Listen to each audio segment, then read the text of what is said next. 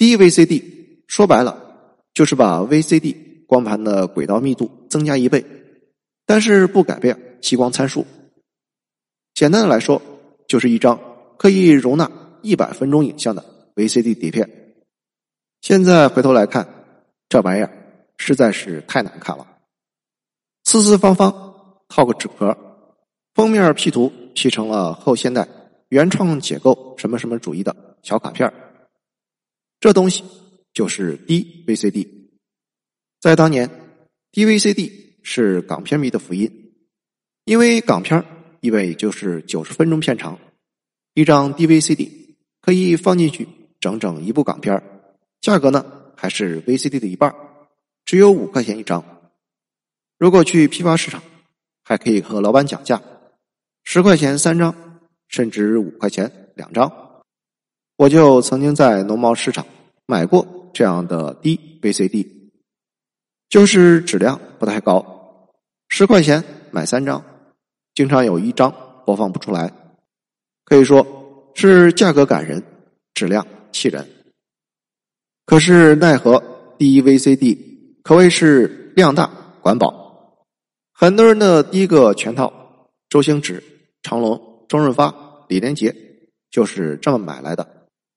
而在那个时候，长途大巴车放的也是 DVCD，因为这样司机师傅可以全程专心开车，不用频繁的换碟，可以说是一片到底，一路顺风。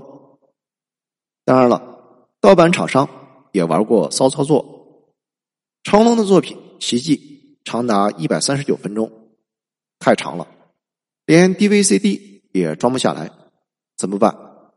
盗版商竟然是弃卒保居，为了剧情完整，硬生生的把最后两场打戏删掉了。只能说被删吧，从一开始就是中国影迷的魔咒。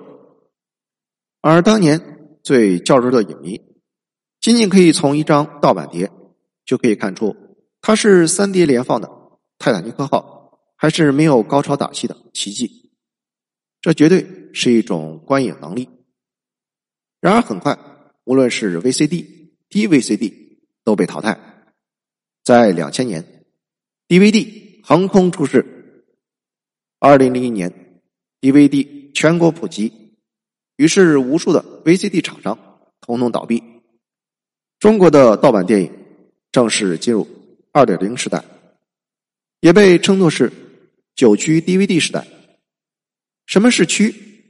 简单来说，那就是美国电影公司搞出来的东西。他们把全世界分成了不同的区码，每个地区只能播放一种格式的 DVD。换言之，你从日本买回来的 DVD 不能在中国的 DVD 机上播放，因为日本在二区，日本和欧洲一个区码。他们这么做。是为了保护各地区发行商的版权利益，可惜呢，玩不过中国人。中国人搞出了一个九区 DVD，这个九区 DVD 不属于任何一个单独地区，因为它就是万能的数码破解版。也就是说，中国造的九区 DVD 可以在世界上任何一个国家的 DVD 上播放，而这。也是很多非洲留学生酷爱在中国买 DVD 影碟的主要原因。这还真不是我乱讲，在电影《战狼二》里，那个像吴京兜售光盘的干儿子小胖，他卖的极有可能就是九区盗版碟，说明吴京还是事先做过扎实的功课。在改革开放的年代，中国。没有足够的世界流向文化补给，也因为意识形态的隔阂，无法快速获得这种补给，因此，DVD 在当时逆天的清晰度和容量四点七 G，以及它独特的非正片赠送内容，一般是电影预告片或者是花絮，简直就是对 VCD 时代观影体验的全面升级，甚至可以说是重启。两千年开始后，中国的影迷诞生了一个新的名词陶碟，细细品一品，很有意思。它不叫买碟，也不叫购碟，更不叫收碟，而是淘。淘字，一个运气和耐心缺一不可的动作。淘这个词意味着要在知识量累积的体系下做出新的探索，而他的动机不是简单的需求满足，而是一种渴望。比如说，突然间在成堆的港片大片中，你会惊喜的发现一张特吕弗的四百击，或者是一张达伦阿伦诺夫斯基的死亡密码，亦或是一张马修卡索维茨的怒火青春，一个通往全新电影世界的大门向你打开。那个时候，一个中学生早餐。加零花钱，一个月一百块钱打住，靠饿那是讨不到你要的宝贝的。这个时候，小心机就出现了，他往往会把看上的地下绿洲破浪藏到碟垫书架最靠里的死角，想着等我有了钱再去买。这种偷偷摸摸的快感，感觉自己像是和电影的原教旨精神。有了神性的互动。说句不好听的，那个年代进入盗版碟店的每个影迷都是快乐的法盲，而盗版碟店到处都是欣欣向荣的奇人。纪录片《排骨》就讲述了一个为了糊口的年轻盗版商苦学世界电影史的过程。对于大师的作品，排骨看不懂，看几分钟或者十来分钟。就想睡觉，但是这也并没有妨碍他成为散步大师作品的大家。这故事透着周星驰喜剧的荒诞感和悲壮感。到了 DVD 时代的中后期，九虚 DVD 一张第九的容量已经可以从四点七 G 发展到八点五 G，这给排骨等等大家施展了更大财富的空间。简单的来说，他们会把各个国家和地区发布的不同版本的碟片素材取其精华，统一到自己的光盘，而这也是一种归集整理的思维。比如说，某部文艺片把德国版本的 DVD 幕后访谈摘取出来，把日本版本 DVD 的导演评论音轨摘取出来，在一起放到这部电影美国版。最终修复画质的 DVD，由此组成了一款超强内容的 DVD。如果这个时候碟片内容还没有到八点五 G，还可以多放两个国家的字幕进去，可以学小语种吗？法语、德语、意大利语、印尼日语。如此一般操作下来，还没有填满，还剩下半个 G。那好吧，再给你放一个文艺片、历史新闻资料片。结合电影上映时代的背景，辅助观看。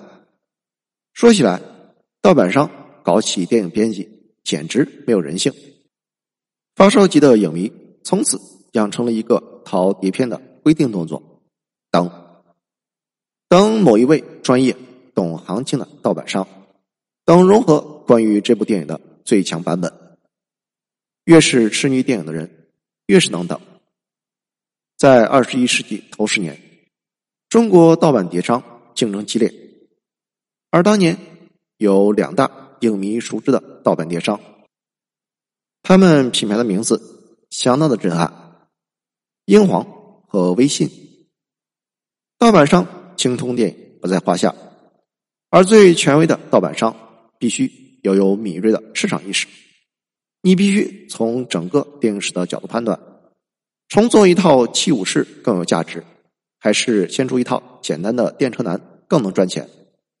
不浮夸的说，现在各家传统媒体的主编人物都曾经得到过这种盗版碟片的滋养，因为对他们而言，电影不仅仅是正片，电影幕后的硬知识同样珍贵。